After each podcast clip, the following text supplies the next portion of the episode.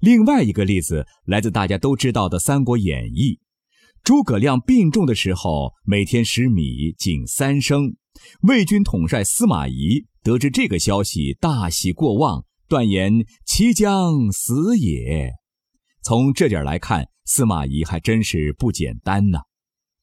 大家经过江南忆林这么一讲，应该深刻的明白一点：我们大家每天都习以为常的饮食之中。其实蕴含着善恶吉凶。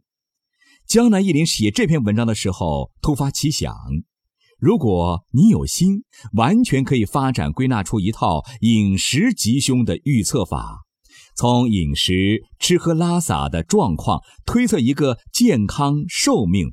从医学角度来讲，这也完全可能。我们现在谈到的养生，都知道一句话叫“管住口，迈开腿”。其实管住口啊，这道理《周易》一卦早在几千年前早就讲到了。你不服不行啊！《周易》一卦中还有一句话值得关注：“象曰：山下有雷，宜。君子以慎言语，节饮食。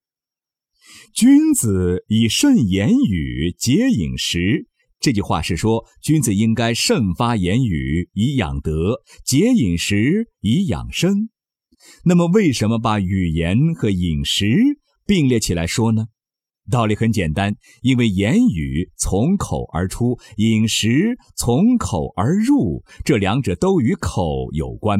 所以古人说：“祸从口出，病从口入。”而江南忆林今天讲的一卦的外形，就像是一张嘴里面有食物。古人设立卦象实在是太形象了。我们经常说中国是五千年的文明古国，那这个文明体现在哪里呢？就体现在咱们衣食住行的各方各面了。当然，也体现于一卦的卦辞里。我们的老百姓日常用到很多东西，用的时候浑然不觉。其实其中大有渊源和讲究，看似平淡之中皆有深意。好了，朋友们，江南一林这期节目呢就为您讲到这里了。祝大家颐养有道，身体健康。如果您有疑问的话呢，可以在江南一林周易研究中心微信公众号上与江南一林互动交流。感谢您的收听，我们下期再会。